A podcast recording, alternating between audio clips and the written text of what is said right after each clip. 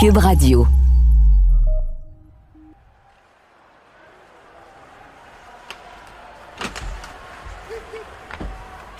Peux-tu imaginer aujourd'hui un hockeyeur professionnel, un joueur des Canadiens de Montréal qui serait capitaine, entraîneur, puis directeur général? Puis tout ça en même temps? Ben, c'est arrivé lors de la première saison du club en 1909-1910. Son nom est Jean-Baptiste Laviolette, mais tout le monde l'appelait Jack. En plus, Jack Laviolette, c'était une superstar de la crosse, un rapide pilote automobile et même un aviateur téméraire. Cet incroyable athlète occupe une place centrale dans la naissance de notre sport national.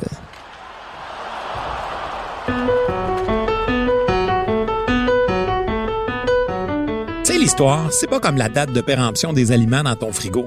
Tu vas pas te transformer en monstre si t'en manges un peu. Puis bien souvent, tu te rends compte que ça peut être vraiment le fun. Ici Martin Landry, je suis professeur d'histoire. J'écoute le balado Passé date.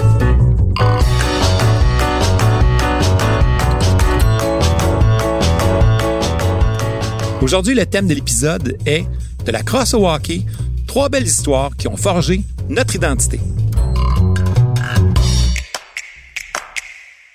Parlant d'identité, la culture sert bien souvent à souder des liens entre les individus. Elle fait naître le sentiment de collectivité qui permet aux gens de s'identifier en tant que groupe. Si par exemple le théâtre, la littérature, la musique ou le cinéma sont de très puissants médiums d'expression culturelle, le sport en est un aussi très important. Si je te demande quel est le sport national du Canada, il y a de bonnes chances que tu me répondes le hockey. C'est pas faux. Mais dans les faits, on en a deux. Eh oui, il y a deux sports nationaux au Canada. Quel est donc le deuxième? Ben, en 1994, le Parlement canadien reconnaît le hockey sur glace comme notre sport national d'hiver et la crosse, le sport national d'été. Le hockey, je pense que tu comprends pourquoi. Mais la crosse, notre sport national pour vrai? C'est quoi notre lien culturel avec ce sport-là? Au départ, il faut savoir que c'est un jeu inventé par les Premières Nations. J'ai demandé à un ami autochtone de nous prononcer correctement le nom en langue mohawk.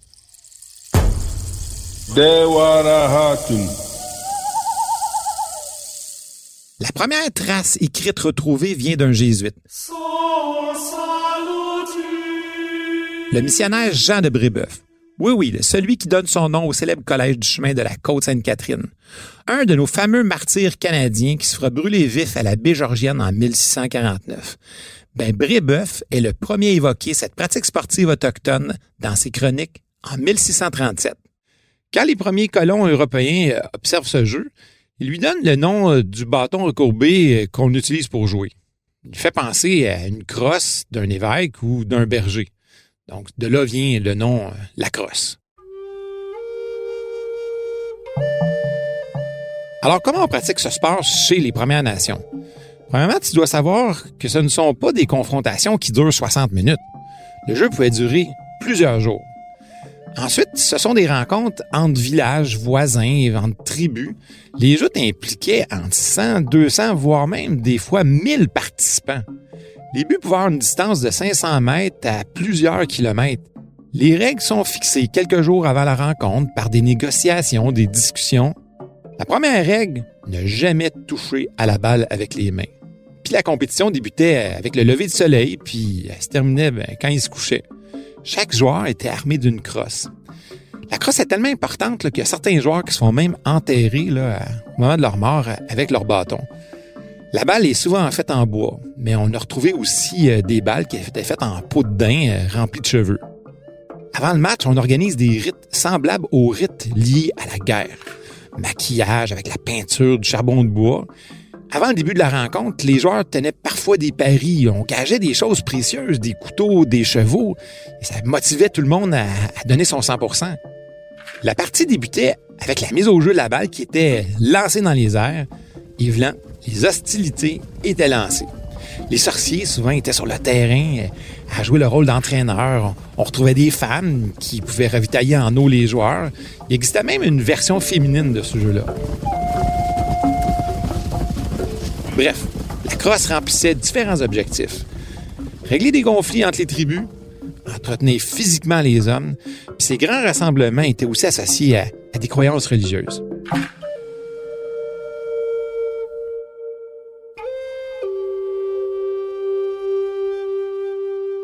Mais il faut attendre le 19e siècle pour que la crosse s'enracine ici, chez les Canadiens. L'intérêt pour ce sport spectacle s'accroît très vite, principalement chez l'élite anglo-saxonne. Mais il a fallu de nombreuses années avant qu'on puisse avoir des équipes capables de rivaliser avec les Autochtones. C'est là qu'apparaît un personnage incontournable de cette histoire, William George Beers, un dentiste montréalais qui va rédiger les premières règles de la crosse moderne. Il travaille fort pour en faire un sport pratiqué par tous les Canadiens. Beers considère que tous les jeunes devraient pratiquer ce sport, cette discipline qui développe chez les jeunes le fair play. Ça, c'est très british. That is splendid. Pour lui, la crosse doit représenter pour les Canadiens à peu près ce que les Olympiques étaient pour les Grecs de l'Antiquité. Bon, probablement qu'il exagère un peu. Puis la crosse traverse l'Atlantique doucement à plusieurs reprises. Entre autres, en 1876, Canadiens autochtones vont même faire une démonstration à la cour anglaise devant, attendez bien, la reine Victoria au château de Windsor. Cet événement est présenté symboliquement comme un affrontement entre deux civilisations. En fait, tu sais quoi? À la fin du 19e siècle, la crosse sert souvent de vitrine culturelle canadienne en Europe. Elle se retrouve même au programme officiel des Jeux olympiques à deux reprises, en 1904 puis en 1908. Malheureusement, mais vraiment très malheureusement, à la fin du 19e siècle au Canada, les Premières Nations sont injustement exclues de la pratique commune de ce sport. Mais fin indéniable, la crosse est encore aujourd'hui l'un des trop rares exemples de culture autochtone que la société canadienne reconnaît avoir emprunté aux Premières Nations. Bon, pour la crosse, je pense qu'on comprend l'enracinement culturel. Mais euh, si on fait la transition avec le hockey, euh, penses-tu qu'il y a un lien entre ces deux sports-là? Si c'est indéniable que la crosse vient d'Amérique, le hockey, ça vient-tu vraiment de Montréal? Essayons d'y voir plus clair avec cette histoire. Plusieurs historiens pensent que le hockey a comme ancêtre direct le bandy. Tu connais ce sport? Ça vient des Pays-Bas. Le bandy se joue euh, en patin, donc un premier lien. On va le pratiquer sur des très grandes surfaces gelées, souvent des champs. Ça se joue 11 contre 11 avec un bâton et une balle. Il y a beaucoup de rapprochements quand même avec le hockey. Puis doucement, ce sport inventé au 16e siècle migre au nord, vers la Grande-Bretagne. Nous, au Canada, on constate que la pratique de ce sport coïncide avec l'arrivée massive de populations britanniques au pays au milieu du 19e siècle, puis qui apportent dans leur bagage des jeux similaires au hockey, comme le shinty écossais ou le hurling irlandais, par exemple. Puis au milieu des années 1840, c'est la grande famine en Irlande, puis des millions d'Irlandais vont migrer vers l'Amérique du Nord britannique. On pratique donc ici des hybrides de ces sports européens qui sont les ancêtres du hockey. Mais ici, étant donné que longtemps les meilleurs joueurs de hockey sur glace au monde étaient canadiens, on a toujours tenu pour acquis que ce sport était le nôtre.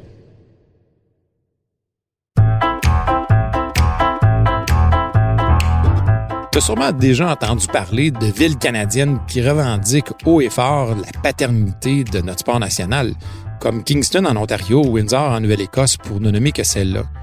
Mais soyons sérieux, le hockey n'a vraisemblablement pas été inventé en Amérique du Nord, point final. Mais le hockey sur glace, lui, c'est sans aucun doute ici qu'il est devenu le sport spectacle que l'on connaît aujourd'hui. L'histoire retient très officiellement la date du 3 mars 1875 comme premier match codifié officiel de l'histoire, ici, au Québec, à Montréal. Un match de 60 minutes qui opposait deux équipes de neuf joueurs.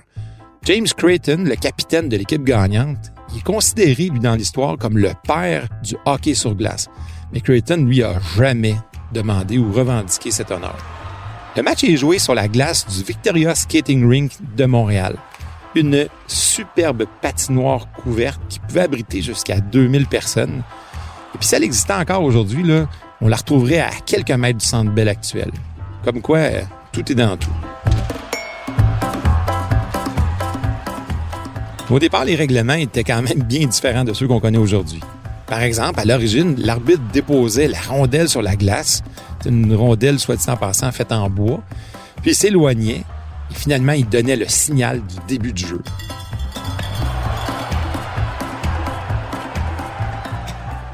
Le sport va rapidement acquérir une très forte popularité au pays, assurément aidé par une organisation qui rayonne au plan international et qui fera découvrir Montréal comme une grande capitale boréale, le fameux carnaval d'hiver.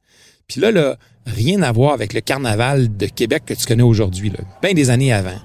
L'événement est complètement malade. Imagine-toi, au cœur de l'hiver, entre 1883 et 1889, Montréal est l'hôte d'un grand carnaval nordique à lequel on présente toutes sortes de compétitions hivernales. On érige un gigantesque palais de glace, le premier jamais construit en Amérique, inspiré de celui de l'impératrice Anne Ier de Russie à Saint-Pétersbourg en 1740. À titre d'exemple, celui de Montréal en 1885 comptait 1200 blocs de glace puis était éclairé à l'électricité. Imagine le spectacle pour les gens de l'époque. C'est la principale attraction du carnaval. Il était situé au Square Dominion, aujourd'hui le Square Dorchester. C'était l'élément central des festivités. Spectacle, feux d'artifice, grand bal, on fait de la raquette, des compétitions de curling, du toboggan, du patin. C'est durant la première édition du carnaval, celui de 1883, qu'on réalise le premier tournoi de hockey de l'histoire, couronné d'un trophée. L'événement attire des foules, puis le sport spectacle prend forme doucement.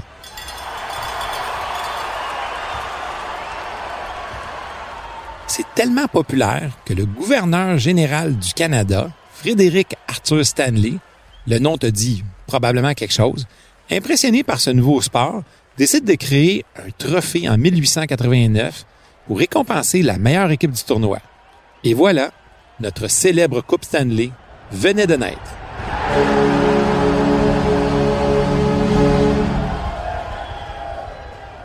Les femmes aussi jouent au hockey, parfois pour la bonne cause on retrouve les traces d'une première équipe féminine de hockey au tournant du siècle. Elle joue pour ramasser des fonds pour les soldats qui se battent en Afrique du Sud durant la guerre des Boers. Évidemment, on joue en robe longue, parce que montrer ses chevilles serait des plus inconvenants pour les chrétiennes de l'époque. Le hockey sur glace est au départ un sport beaucoup plus canadien-anglais. Les Canadiens français vont s'y intéresser un bon 15 ans plus tard par rapport aux communautés anglophones. Ce sont les jeunes Irlandais qui vont montrer aux Canadiens français à jouer au hockey. En fait, ces jeunes fréquentent souvent les mêmes cours de récréation des écoles de confession catholique. Même si plusieurs ligues existent un peu partout au pays, en 1900, Montréal s'impose comme la mecque du hockey avec plus d'une centaine d'équipes organisées. Bon, parlant d'équipes, parlons un peu de l'équipe de hockey, des Canadiens de Montréal, ou si tu veux, la Sainte-Flanelle, les Habs ou le Tricolore. Son histoire commence avec un personnage, John Ambrose O'Brien. L'homme d'affaires va obtenir en 1909 l'argent nécessaire pour mettre sur pied une équipe de hockey canadienne-française à Montréal. L'idée, c'est donc d'exploiter commercialement la rivalité entre les anglophones et les francophones ici dans la métropole, qui, soit dit en passant, est le centre économique du Canada à l'époque. Pour créer cette équipe, il se tourne vers une légende sportive, un surdoué de la crosse et du hockey, un autre bon lien à faire entre nos deux sports nationaux. C'est qui? Le seul et unique Jack Laviolette.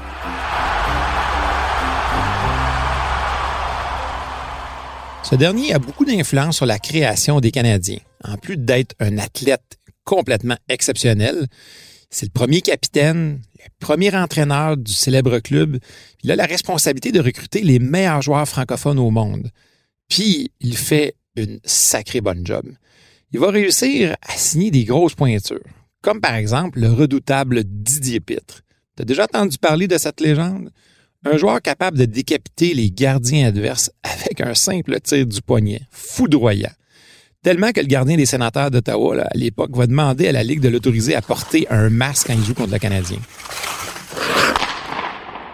Bref, la Violette a le lourd mandat de créer une équipe qui peut battre le club montréalais anglophone les Wanderers. Une équipe qui n'embauche pratiquement que des joueurs anglophones. Et Vlan, la rivalité est lancée entre les deux solitudes. Savais-tu qu'à l'origine, le nom canadien ne fait pas référence au pays du Canada, fondé en 1867? Mais non. Le nom canadien fait plutôt référence à l'espace où les premiers habitants francophones de la vallée du Saint-Laurent habitaient à l'époque de la Nouvelle-France. C'est là, à mon avis, tout le charme de ce nom, bien choisi et qui représente bien l'ADN du club francophone. Mais le premier exploit de l'équipe, c'est sûrement d'avoir survécu à sa difficile première saison. Les Canadiens finiront en dernière place et ne récoltent que deux victoires en 12 matchs. Il va falloir attendre quelques années pour voir la Sainte Flanelle remporter une première Coupe Stanley. En 1916, le CH l'emporte en finale contre le Rosebud de Portland pour ainsi inscrire son nom pour une première fois sur la Coupe Stanley.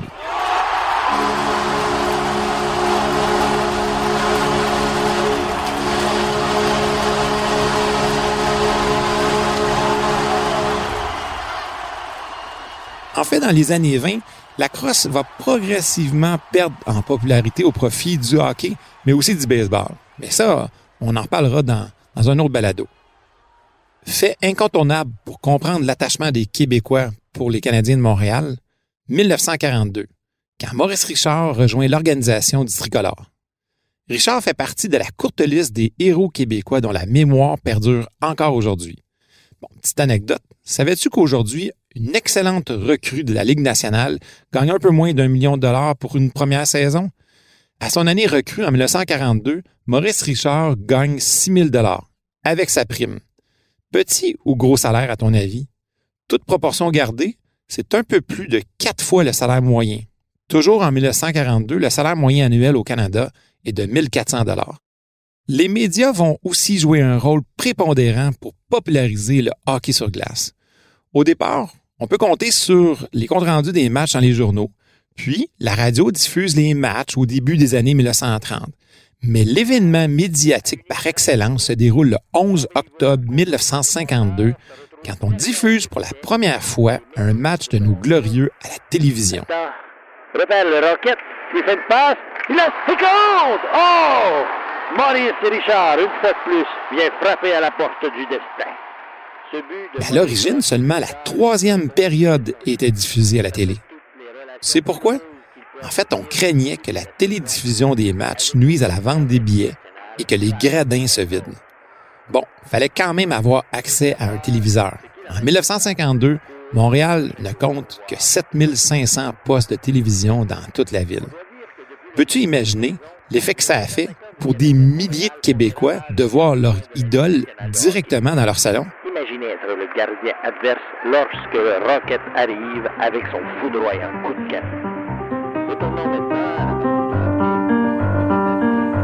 Bon, revenons à Maurice Richard.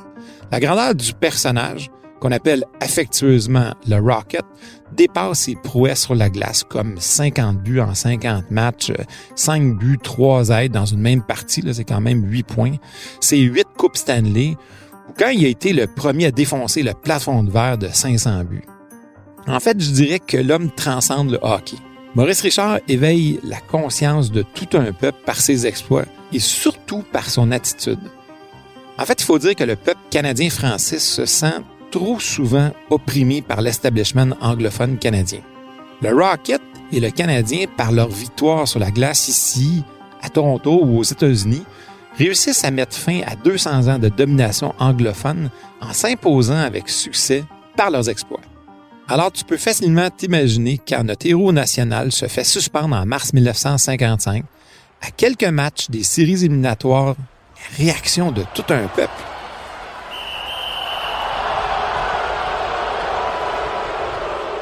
C'est pour plusieurs une suspension beaucoup trop sévère. Conséquence, des milliers de partisans crient à l'injustice la colère va se transformer en violence et provoquer une émeute qui va marquer l'histoire du Québec. A vu son joueur étoile, Maurice Richard, se faire suspendre suite à une altercation avec un juge de. La saison suivante, le Rocket revient au jeu et les Canadiens de Montréal répondront, comme dirait l'autre, par la bouche de leur canon. Ils remportent la première de cinq Coupes Stanley gagnées consécutivement. Un record jamais égalé dans l'histoire de la Ligue nationale. Et Vlan ça, c'est une belle réponse à l'injustice. tu peux imaginer qu'à travers leurs héros au gilet bleu-blanc-rouge, les Canadiens français se découvrent une fierté qui laisse présager une confiance en soi prémisse à la révolution tranquille des années 60. À travers des géants comme Jean Béliveau, Guy Lafleur, Doug Harvey, Jacques Plante, pour ne nommer que ceux-là, c'est toute une société qui va se reconnaître. Le sport va bien au-delà de l'activité physique et permet à la société d'exprimer ses valeurs, ses rêves collectifs. Au fond, on peut affirmer que nos deux sports nationaux, la crosse et le hockey, ont largement contribué à forger cette identité montréalaise, québécoise et canadienne. Si tu veux pas être passé date, c'est important des fois de regarder en arrière, de voir les traces du passé pour savoir où tu as le goût de t'en aller. J'espère que tu as apprécié ces petites histoires et je te donne rendez-vous prochain balado.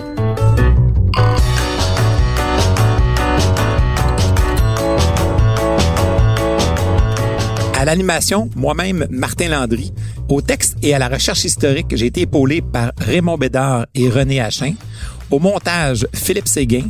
À la réalisation, Bastien Gagnon-La France. Diffusé en collaboration avec la Société des professeurs d'histoire du Québec, ce balado est une production de Montréal en histoire et de Cube Radio.